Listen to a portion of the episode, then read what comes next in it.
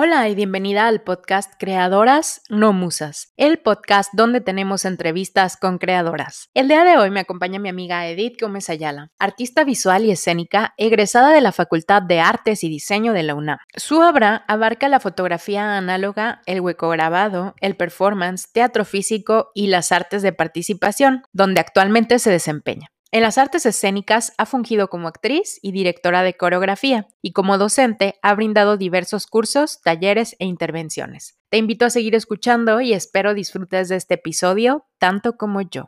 Esto es una invasión. Las creadoras estamos en todos lados y no nos pensamos detener. Lejos que va el tiempo en que éramos consideradas solo como musas. Hoy venimos a hablar de nuestro trabajo, experiencias, obstáculos y todo lo que rodea nuestra vida creativa. Yo soy Lucía Anaya y te invito a escuchar. Hola Edith, bienvenida. Muchas gracias por estar aquí en el segundo episodio del podcast Creadoras, no Musas. ¿Cómo estás? Estoy súper, súper contenta de que nos estés regalando un poquito de tu tiempo para, para esta segunda sesión. Hola Lucía, yo muy contenta de estar aquí con, contigo. Muchas gracias por la invitación, por abrir el espacio a este tema importante de vernos como, como agentes de cambio y de acción. Muchas gracias. No, hombre, yo encantada desde que te conocí siempre me ha, me ha gustado mucho platicar contigo. O sea, siento que tienes como muy, muy buenos temas siempre y, y, me acuerdo que una vez te dije y me dijiste que era porque, porque tú haces teatro y que en, en tu carrera como que te obligan de cierta manera a tener facilidad de palabra y poder expresarte como muy bien. Y, y sí, siempre me quedo, me quedo eso grabado. Sí, es como curioso que creo que está muy ya interiorizado en mí la actuación y lo chisporroteante de en la personalidad. Me han comentado algunas veces personas que incluso me acaban de conocer me dicen, ah, te dedicas al teatro. Ah, se nota, ¿no? es curioso. O sea que ya lo, ya, ya, ya lo identifican. Sí, de, entrada. Yo, yo me acuerdo porque una vez estabas platicando acerca de mm, como de películas, no recuerdo, eh, estabas como contando series, pero me acuerdo que habías hecho como unas reseñas así súper puntuales de lo que se trataba la serie, o sea, una serie de que tres temporadas explicadas en cinco, cinco minutos, menos de cinco minutos, y este, y así como que bien analizadas y todo, y me acuerdo que te pregunté y me dijiste eso. Y este, y nada, pues se me hizo muy curioso. Y, y también, o sea, desde que, desde que te conocí, me acuerdo eh, de, de tener muchas pláticas de temas artísticos. Me acuerdo que la primera vez que nos vimos fuimos a la Huasteca y, y ahí en, estábamos caminando y nos empezaste a contar que tú habías tenido un proyecto de, de caminatas, de dibujar con el cuerpo. Eh, y, y ya, o sea, se, se, me quedan muy grabados esos momentos de, de tu persona. Ah, ese día fue bastante interesante, que éramos muchas mujeres caminando por la Huasteca y todas creativas hablando de, lo que estábamos haciendo, cada una desde su trinchera, y comentaba que tenía la inquietud de realizar ese proyecto de las caminatas aquí en Monterrey. sí, sí. dio a pie a, contarles sobre, sobre Ando Después Dibujo, que es el proyecto que, que desarrollé en la Ciudad de México. Sí, sí recuerdo, recuerdo totalmente eso. Y al final creo que no, no ocurrió aquí en Monterrey, ¿verdad? Aquí en Monterrey hice unas caminatas eh, solamente, pero fueron solas y una en compañía. Entonces eh, siento que no logré generar lo que la implementación que se hizo, como se hizo en la ciudad, que es, un, que es una inquietud que quiero realizar más adelante. Wow, qué increíble. Quiero hablar más de eso, pero antes me quiero ir más atrás y quiero preguntarte de este tema del cuerpo. ¿Cómo surge en, tu historia, en tu trayectoria artística, que, veo que ya tienes bastante experiencia en, este, en el tema del arte? ¿Cómo es que surge en ti la inquietud de trabajar con el cuerpo? Mm, creo que es una inquietud muy desde la infancia. Eh, siempre he estado en relación con mi cuerpo, cómo mi cuerpo es, cómo, cómo me entiendo a partir del cuerpo. y, también creo que tiene que ver con la, mi formación como deportista. Desde temprana edad me dediqué a los deportes, a la defensa personal y eso también me dio gran amplitud de entender el espacio. Recuerdo tener prácticas en el, bosque donde nos tapaban los ojos y ahí teníamos que empezar a intuir dónde estaban los otros eh, integrantes del, combate para poder eh, no ser atacados. En ese caso, pues era algo de defensa, ¿no? Pero creo que durante la adolescencia y ya un poco más grande también mm, siempre estuvo esa inquietud. Yo siento o que fue ahí donde surgió realmente. Y cuando lo llevó hacia las artes, eh, recuerdo estar en un momento un poco crítico en la, en la facultad, de no entender, eh, de no encontrar un, un modo de transmitir lo que realmente quería hacer. Uh, yo principalmente había, me había formado como grabadora eh, y no sentía que tenía, eh, que lo que me interesaba de, de, la ejecución era el momento de las pinceladas, el momento de detallar el metal. Entonces era algo físico, era a partir de lo físico que empezaba a crear. Y en ese momento eh, es que empiezo a descubrir otra, eh, otra forma de entenderme, me inmiscuyo en el performance, en el acto de participación y me interesó también el tener que trabajar con públicos, con personas, este, en, en, en acción, ¿no? En, en, el momento. Y fue que me dirijo al teatro. Oye, aquí me llama la atención eh, el tema de del arte de participación. No tengo muy claro qué, a qué se refiere. Mm, el arte de participación lo entiendo como estas acciones que se generan en el espacio público, que son vivenciales. El, arte relacional que tiene que ver con esta gran escultura que es la sociedad, que sería como la gran obra artística del hombre, ¿no? sobre qué, tiene que ver con lo cotidiano, con el día a día y que también es una manera de ampliar esta institución arte para llevarlo a otros espacios, como puede ser el espacio público, que es para todos, ¿no? Que es donde entra el ando después dibujo. Wow, está, está increíble porque se sale un poco de este arte de que, que como que muchas veces pensamos que arte es igual a museos, ¿no? arte es igual a una elite, a, un, a una estructura como cultural, de, que te imaginas al artista como esta persona con una boinita y que es súper snob, ¿no? Y, y, me llama mucho la atención como, como que esto de, de traerlo a, la calle y volverlo algo cotidiano. Sí, que es esto de también no, no dejar como espectador solamente al, a los públicos, quienes están dirigidos, sino más bien que ellos son parte de este, de este entrecamaje de, de, agentes que están involucrados en el arte, no solo como un agente pasivo que observa, que, que puede que entienda, puede que no, y que de pronto piense que está en otro lado, eh, su participación queda como secundaria. Intentamos que en esta ocasión o que en este tipo de ejecución él sea, eh, nosotros todos seamos los participantes de la pieza. Wow. Y, y, y andando más en esto, por ejemplo, tú dices que, que esto es como lo a lo que principalmente te dedicas actualmente. Eh, ¿Nos puedes poner un ejemplo de alguna actividad de, de, este, de este arte?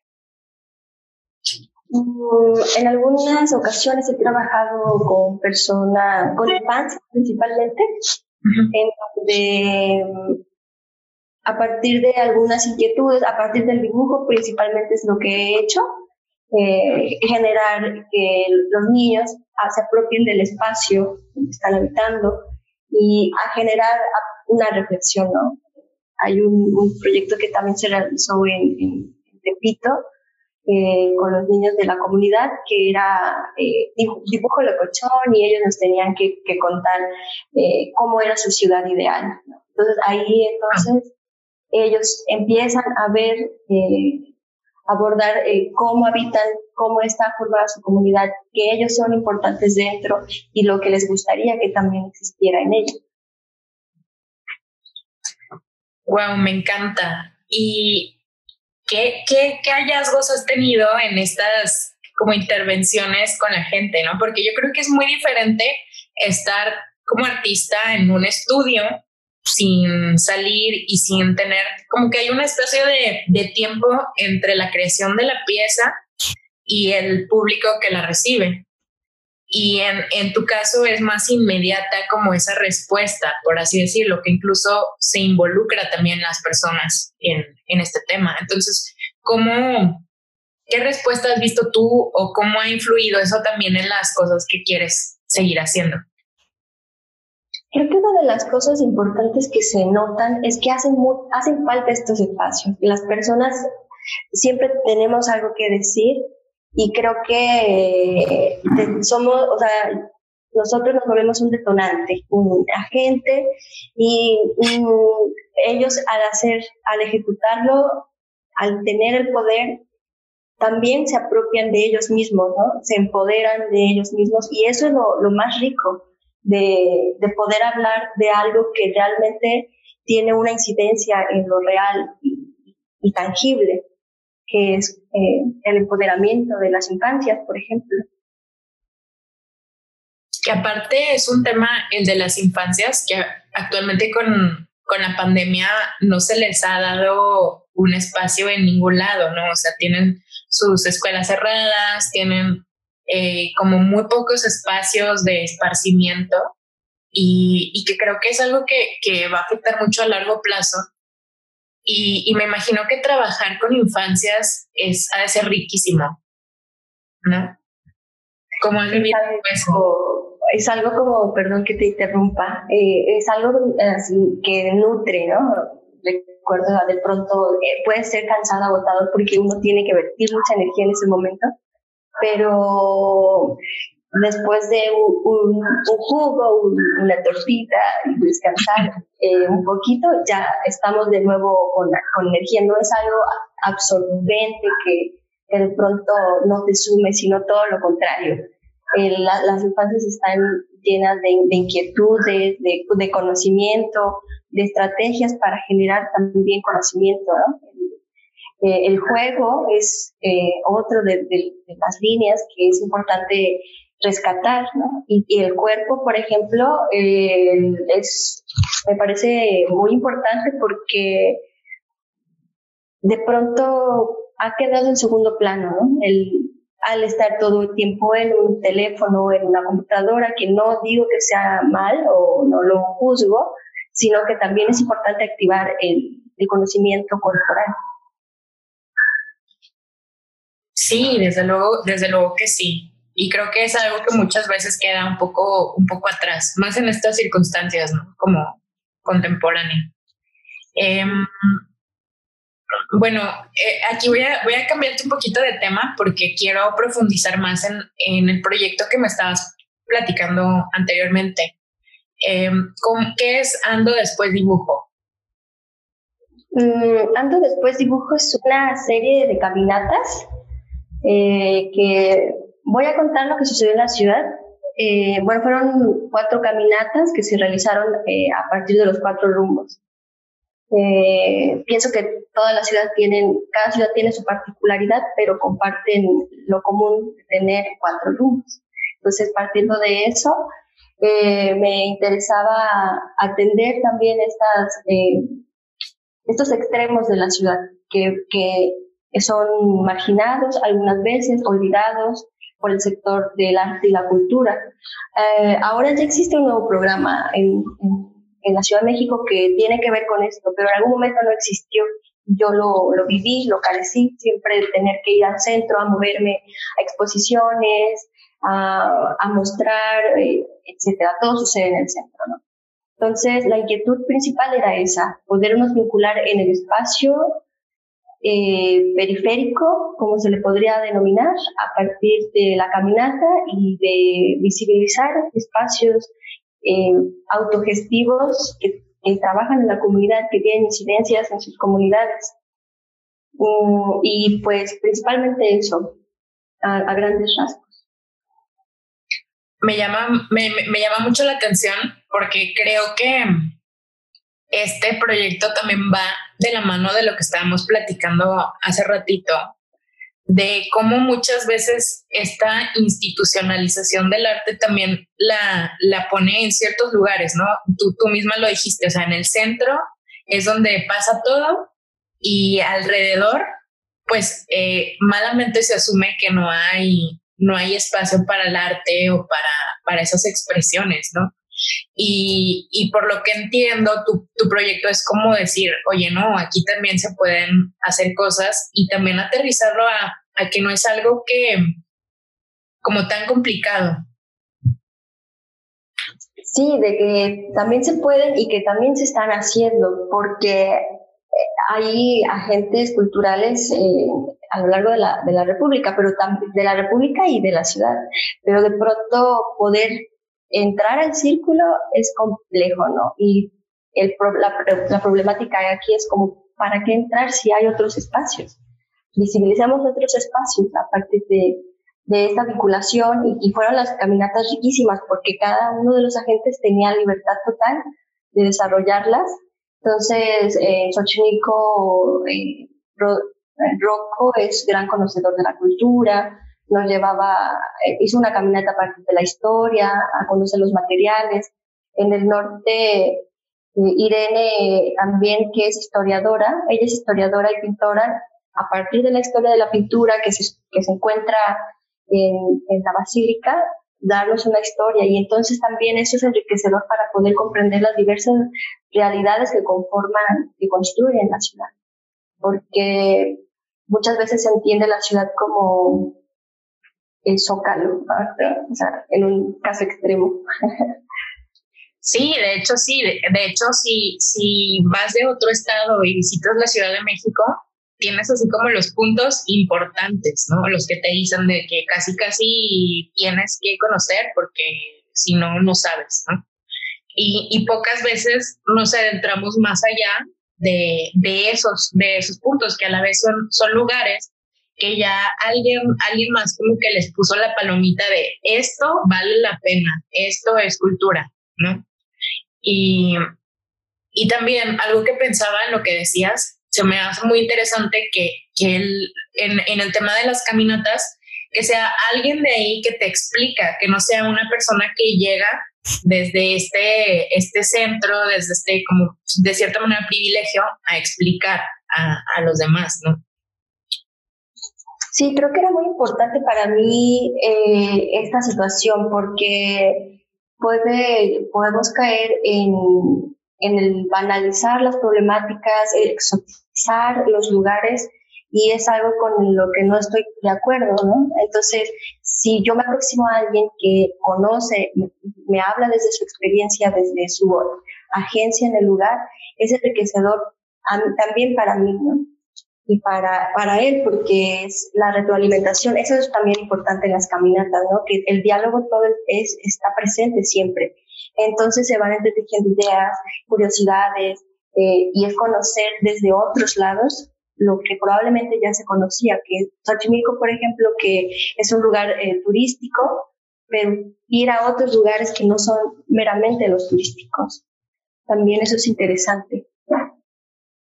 Además se me hace como muy vivo, ¿no? O sea, que no es algo estático y, y que de eso es, es sumamente nutritivo al momento de, de que se está cambiando constantemente.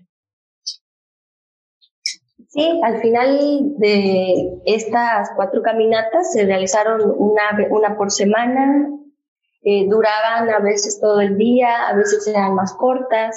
también al ser en distintos puntos, no todos, o sea, no era siempre el mismo grupo, estaban siendo nuevas personas y eso también lo hizo muy rico. Eh, llegó una persona que venía del estado y de pronto decía, es que yo en cuanto veo la oportunidad de venir a la ciudad, lo aprovecho porque me encanta la ciudad. Y yo la vivo, yo vivo la ciudad desde el estado y desde, y esas cosas son realmente importantes de escuchar y de saber y de generar estos espacios. También al final pues nos unimos en un lugar céntrico, irónicamente, porque pues es complicado la, la unión de los puntos, que es un, un lugar itinerante, perdón, para compartir saberes y proyectos artísticos. que se encontraba en la Narvarte en ese momento y ahí fue que se culminó la pieza porque se generó un, un conversatorio en donde todos los que habíamos ido a las cuatro caminatas contamos lo que había sucedido y entonces los que se perdieron los del sur contaron a los que se los perdieron los del norte y así hablar sobre la sobre el tiempo libre, el ocio, el, dibujo como una estrategia para caminar, el cuerpo, fue una experiencia bastante rica. Oye, y aquí me, llama la atención porque no terminó de redondear el tema del dibujo como, como elemento de caminata. O sea, ¿qué te refieres con eso? Sí, es este. Muchas de las personas que se aproximaban al, a la propuesta de decir, ah, vamos a caminar, vamos a dibujar, entre los cuadernos. Y yo decía, claro, ¿qué se puede hacer? Pero yo lo pensaba o lo, lo pienso de los elementos básicos del dibujo, que es el, la línea, el punto y el plano. Partimos de un plano, que es la ciudad, un punto desde donde yo salgo, y al ir transitando estoy generando una serie de puntos que al final se convierten en una línea. Y entonces es más bien el ejercicio de memoria de ese transitar por la ciudad que se va a convertir en un dibujo eh, en una memoria dibujo. ¿no? Hubo momentos en que sí hubo quienes dibujamos nuestra trayectoria, otro donde se dibujó, se intentó hacer un mapa en donde cada quien intentaba recordar el recorrido y ubicarse en el espacio, pero el dibujo en sí era la experiencia. Era como si tú fueras la puntita de ese lápiz eh, con vida propia, Em, sí, como este cuerpo que es una enorme tiza que va y deja su registro mientras transita. Me encanta el cuerpo como tiza. Oye, ¿y, ¿y cómo incorporas, por ejemplo, esto? Porque veo que también haces eh, piezas, eh, como, ¿cómo se llama? Arte, arte visual, grabado y cosas así. ¿Cómo incorporas eh, tus aprendizajes con el cuerpo en, en estas piezas? Mm, em, de hecho, aquí surgió esto de irme de, lo, de, lo, de lo visual a lo físico, ya que me interesaba como a mí experimentar con los estímulos, ya sea visuales eh, o, o sonoros, para en algún momento vertirlos en la pintura. Entonces, aparte tal vez del ritmo musical, ir eh, dibujando. Entonces, al final lo que quedaba podría haber sido, era la expresión de esa sensación, de ese proceso de, escucha, de, observar. Ok, ok, o sea, es, más como de, de afuera hacia, hacia, el papel. Hacia el papel, ajá. Ok, ya, te comprendí. ¿Y qué, qué piensas tú de, de, estos como que a veces se, se bueno, en, en, el arte muchas veces se, se, valora mucho como el discurso que hay detrás de, un, de una pieza eh, y creo que va, no sé, es mi impresión que va un poco diferente de lo que tú estás diciendo, porque tú estás diciendo como experimento la realidad y luego la, la plasmo. Y en el tema del discurso muchas veces como intelectualizo lo que está pasando y después lo, lo plasmo, ¿no? Pero al final no, no tiene tanta relación una cosa con, con lo que se vive. ¿Tú qué piensas de esto? Creo que son distintas vías y pienso que son válidas la, estas dos que, que, que mencionas a ejemplo. También de pronto creo que se puede caer en la sobreintelectualidad, ¿no? O sea, si eh, esta pieza representa tal y palabras rimbombantes, que creo que es lo, lo, que, lo que mencionabas, ¿no? Eh, híjole, pues funciona. no me encanta, pero funciona. Y también es verdad que, aunque este proceso es mucho de la experimentación, de de lo personal hacia después mostrarlo en un grabado, en un dibujo, también eh, es necesario generar una, una argumentación del por qué se, se, hace y cómo se hace para darle validez. Eh, de pronto dentro de estos círculos donde se tiene que, que el, eh, el discurso, ¿no? sí. Sí, yo, yo pienso que a veces también esto de poner mucho discurso también aleja, distancia a algunas personas, ¿no? Porque eh, a veces ya tienes que tener como ciertos conocimientos o tener cierta escuela para entender y, creo que ahí se rompe una, una, o sea, hay como una barrera de comunicación. Se rompe la comunicación entre ciertas audiencias y, tu obra. Em, pero bueno, yo creo que sí, eh, como dices, funciona y de repente ya la industria del arte, no sé, yo a veces se, me hace complicado comprender, pero creo que ya eso es otro tema. Sí, pero sí tienes razón esto sobre, y creo que también es algo, es el, uno de los temas que me, me interesa, el, el, llegar a otros públicos, a, otras personas que no necesariamente tenga que tener este conocimiento de la Biblia del arte para poder ejecutar y entenderlo. Me encanta, me encanta eso. Y creo que también es súper valioso para reavivar esa curiosidad, ¿no? En, en, el arte, que de repente está medio, medio dormida. Y, y bueno, a ver, acá haciendo otro, otro giro inesperado, eh, quiero platicar más de ti, o sea, de ti como, como artista. Quiero que me cuentes qué, qué, eh, qué experiencias has tenido eh, que, que, has considerado obstáculos en, en este proceso de, de crear o de, de implementar estos programas. Mm, yo creo que al, pues lo económico casi siempre es un gran obstáculo. Creo que también hay muchos, eh, muchos creativos allí afuera que por no tener los medios se, no pueden realizar la, lo que quieren hacer, ¿no? Eh, yo, eso es una de las grandes limitantes, de pronto no contar con, con esos apoyos o ayudas que, volvemos a la centralización del apoyo económico para en el arte y la cultura, principalmente eso. Sí, estoy de acuerdo contigo. De hecho, justo acabo de tener una entrevistada que me dijo exactamente lo mismo, lo mismo que tú.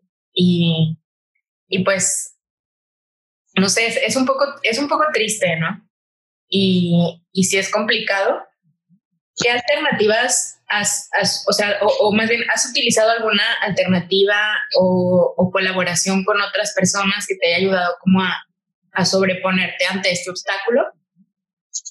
Mm, creo que hay también mucha iniciativa de, pronto de, del sector privado que, que, apuesta para implementar en, en su, en su quehacer también hacia el arte. En ese sentido, eh, de pronto me he encontrado con cierto apoyo, en, aunque siempre está el sesgo de trabajar para. Creo que siento que siguen haciendo falta apoyos eh, libres, eh, donde se, como en algún momento lo fue el FONCA, ¿no? O lo es FONCA que da el apoyo y la libertad total de expresión. De pronto en estos, en estos casos, aunque se tiene, se trabaja cierta, en ciertas líneas. Sí, claro, cuando trabajas para una empresa siempre hay un, como un límite de lo que puedes hacer o crear, ¿no?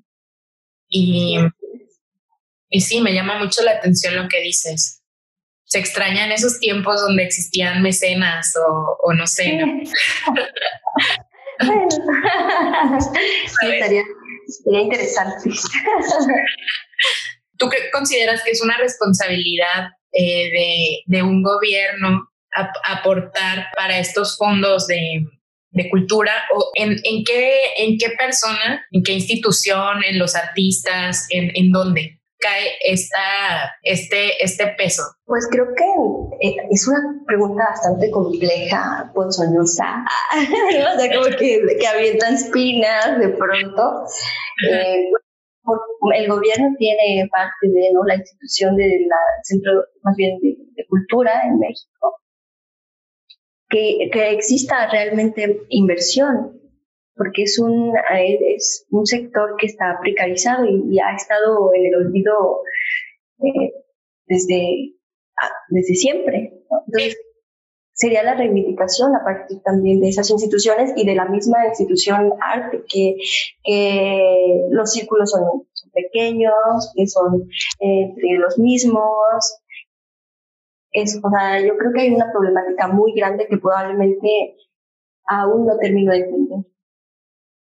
Sí, yo creo que para mí también es, es pregunta así como sin respuesta. Por eso te la hago. Esperaba que me dijeras qué onda.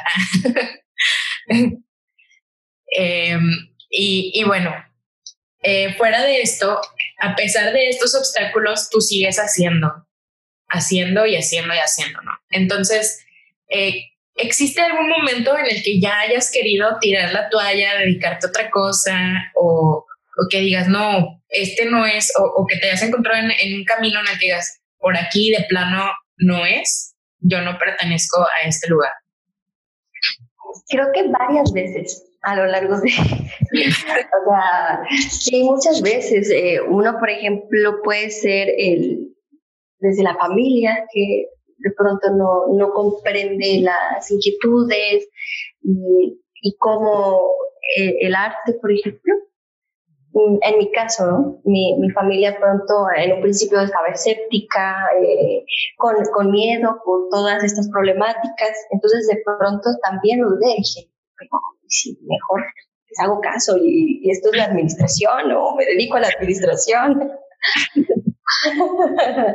en otro momento también de pronto en la facultad cuando estoy en este en este momento y espacio que te comentaba hace un momento de decir, es que tampoco he grabado lo que realmente me deja experimentar y si me equivoqué, y si era eh, literatura o si era matemáticas.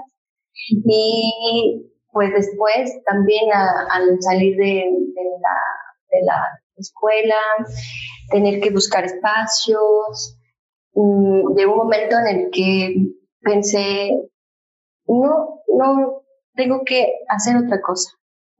Pero creo que ahí también lo importante es regresar a uno mismo, o al menos a mí me funcionó regresar a lo esencial, al, de mí, qué es lo que realmente me interesa, qué es lo que me mueve, y tener la fortaleza, porque esta es una carrera de, de resistencia.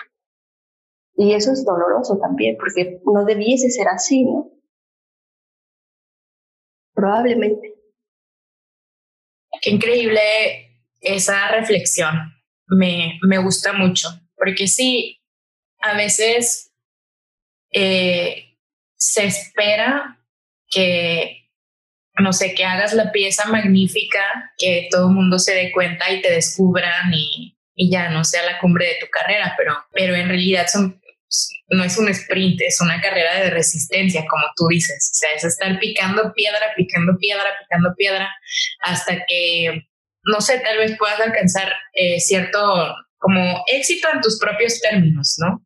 No en el, tema que, ay, voy a ser súper famosa o lo que sea, sino simplemente llegar a un lugar en el que estás satisfecha. Dentro de estos como obstáculos, ¿tú tienes algún aprendizaje o sea, aparte de este de volver a lo básico que me encantó, que nos quisieras compartir. Creo que también es creer en uno, creer en que lo que es la labor que estamos desarrollando, que, que hay ciertas problemáticas en donde el arte tiene espacio no necesariamente en un área pomposa, como mencionabas, de, de mostrar y que me vean y ser famosa, ¿no? Eso creo que bueno, al menos yo no lo busco, sino que hay muchas urgencias en la sociedad que se pueden atender a partir del arte. Eso es algo que también me hace de pronto detenerme y decir, sí es verdad, esto que se hace es necesario y es verdad que esto puede generar un cambio.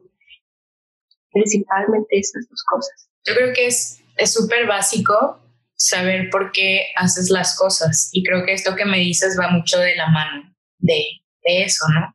Si, si piensas tanto en, en, la fama o lo que sea, pues yo creo que a estas alturas es más fácil hacerse influencer que ser artista, ¿no?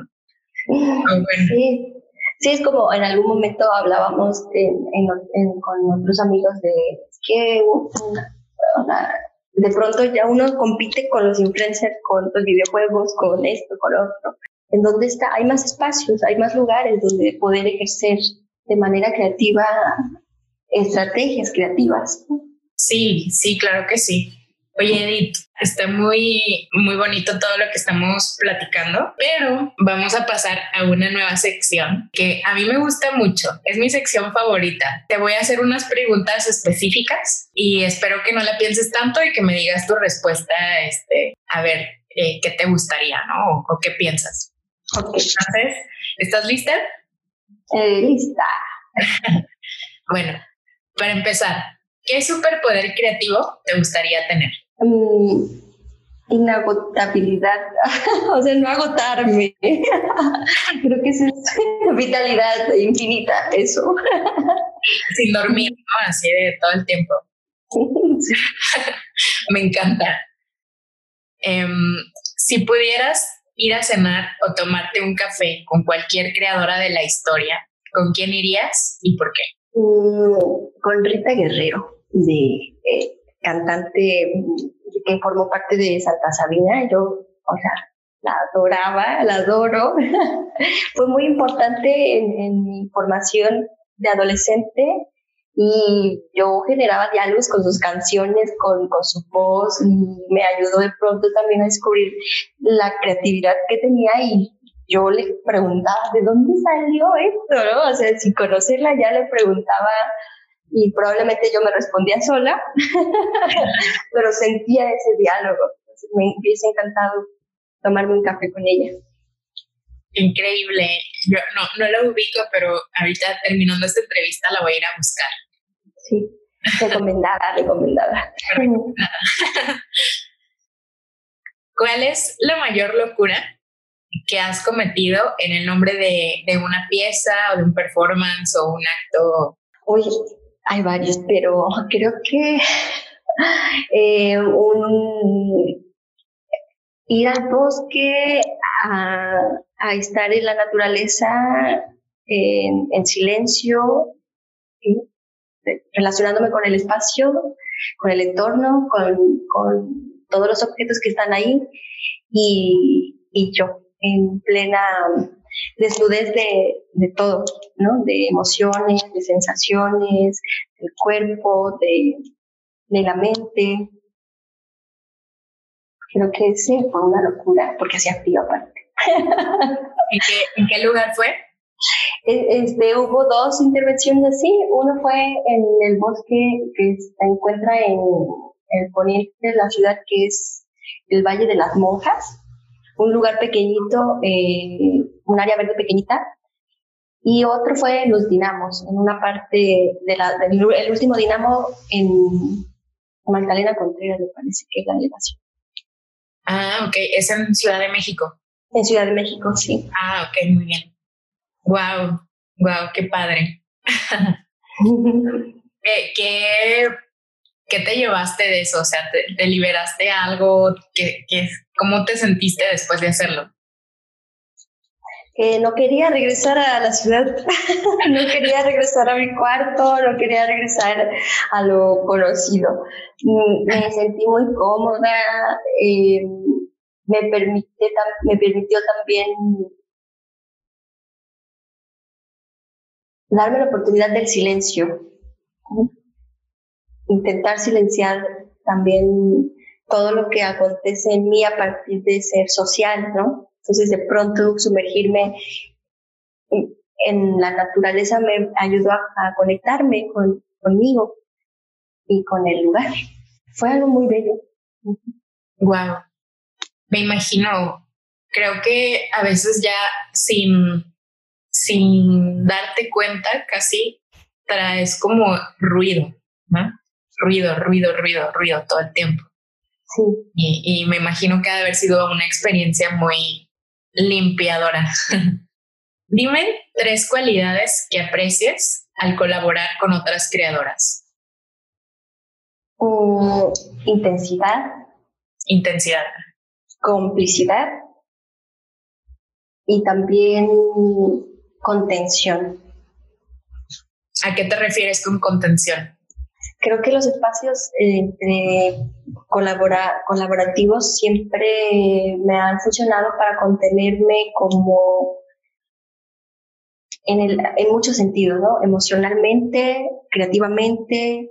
Em, son espacios que me contienen y me, ponen, me ayudan a resistir. Wow. Mm, me encanta. Eh, ¿Qué consejo le darías a una creadora que aún no se anima a lanzar un proyecto? Mm, creo que lo más importante que me funcionó fue entender que, que, hay personas que pueden ser salvadas a partir de lo que hacemos. Que no estoy sola en las problemáticas que de pronto puedo yo sentir, sino que al expresarlo se enuncia, se lleva a la realidad y transforma esta realidad. Y con eso se hace una enorme banda, una orquesta. Eso creo que es bien importante tenerlo presente. Y, y no tener miedo de, de mostrarse. Es complicado. A mí me costó trabajo porque estamos mostrando, o al menos se trabaja desde las emociones, desde lo personal, y muchas veces ser vulnerable al mostrarse es muy complicado, pero también es enriquecedor. Entonces, eso. Me encanta lo que dices de, de mostrarse. O sea, yo creo que es uno de los más grandes miedos, al menos que yo, que yo he llegado a tener, el ser vulnerable frente a otras personas eh, y creo que es algo que todavía todos los días sigo como combatiendo. Eh, y, me parece muy interesante que lo menciones porque lo he, platicado mucho con amigas y también con las, eh, la entrevistada pasada fue lo mismo, o sea, el tema del miedo y el tema de saber que no estás sola. Son temas que siento que hasta son recurrentes entre, entre creadoras. Sí, porque estamos también, eh, nos han enseñado a que estamos solos, ¿no? O sea, en soledad tú vives tus emociones y tus problemas y aquí tú me muestras que estás bien, que eres activo, que eres productivo, lo demás no importa. Y, y, generar esos espacios y, romper, no, sí importa cómo me siento, sí importa el, cómo nos estamos afectando entre todos. Eso es algo importante. Eh, también creo que a mí, por ejemplo, me costaba trabajo eh, mostrarme o hablar sobre lo que hacía porque pensaba que a nadie más le iba a funcionar, a nadie más le iba a interesar, pero realmente ha sido todo lo contrario y eso fue muy sorprendente. Entonces, como dejarse sorprender por el acogimiento de la comunidad también es bien importante es increíble eso, es, eso que dices, o sea, el, el, hecho de que tal vez mucho tiempo te guardas algo porque dices, no, esto es muy mío y me da pena o, o no, no sé, me siento rara por decirlo y al momento de decirlo resulta que eh, tres voces, cinco voces dicen, ay, a mí también me pasa. Y, es, está, está genial. Le decía justo a, a Jackie, que era mi entrevistada pasada, que me encanta una frase de Clarisa Pincola, la voy a volver a, decir porque eh, es, es un tema recurrente. Se llama, dice, eh, quien aúlla encuentra su manada. Qué poderoso, porque es eso, estamos eh, intentando encontrar una manada y la manada está allá afuera, solo habrá que aullar para, que, para ser reconocidos y reconocidas más. Pues sí, sí, y, y me encanta este, este mensaje para cerrar nuestra entrevista Muchísimas gracias, Edith. Siempre es un placer platicar contigo. Eres una mujer sumamente inteligente y siempre tienes unas conversaciones como bien profundas. Me gusta mucho eso de ti. Gracias, Lucía, a ti por la invitación. Está, estoy muy contenta de estar aquí. De hecho, me duelen un poco las mejillas de estar sonriendo, pero muy feliz, ¿no? Eso de sentir eh, las mejillas enrojecer de la felicidad de, encontrar una manera. Un abrazote y, y muchísimas gracias por, por tu tiempo. Y ahí tienen un gran episodio con Edith Gómez Ayala. Si desean saber más de su trabajo o ponerse en contacto con ella, la pueden encontrar a través de Instagram como arroba edit.gomez.ayala. Recuerden también seguirnos en Instagram como arroba creadoras.nomusas, en Facebook como Creadoras No Musas y suscribirse a nuestro Spotify o Apple Podcast. Yo soy Lucía Anaya y nos vemos en el próximo episodio.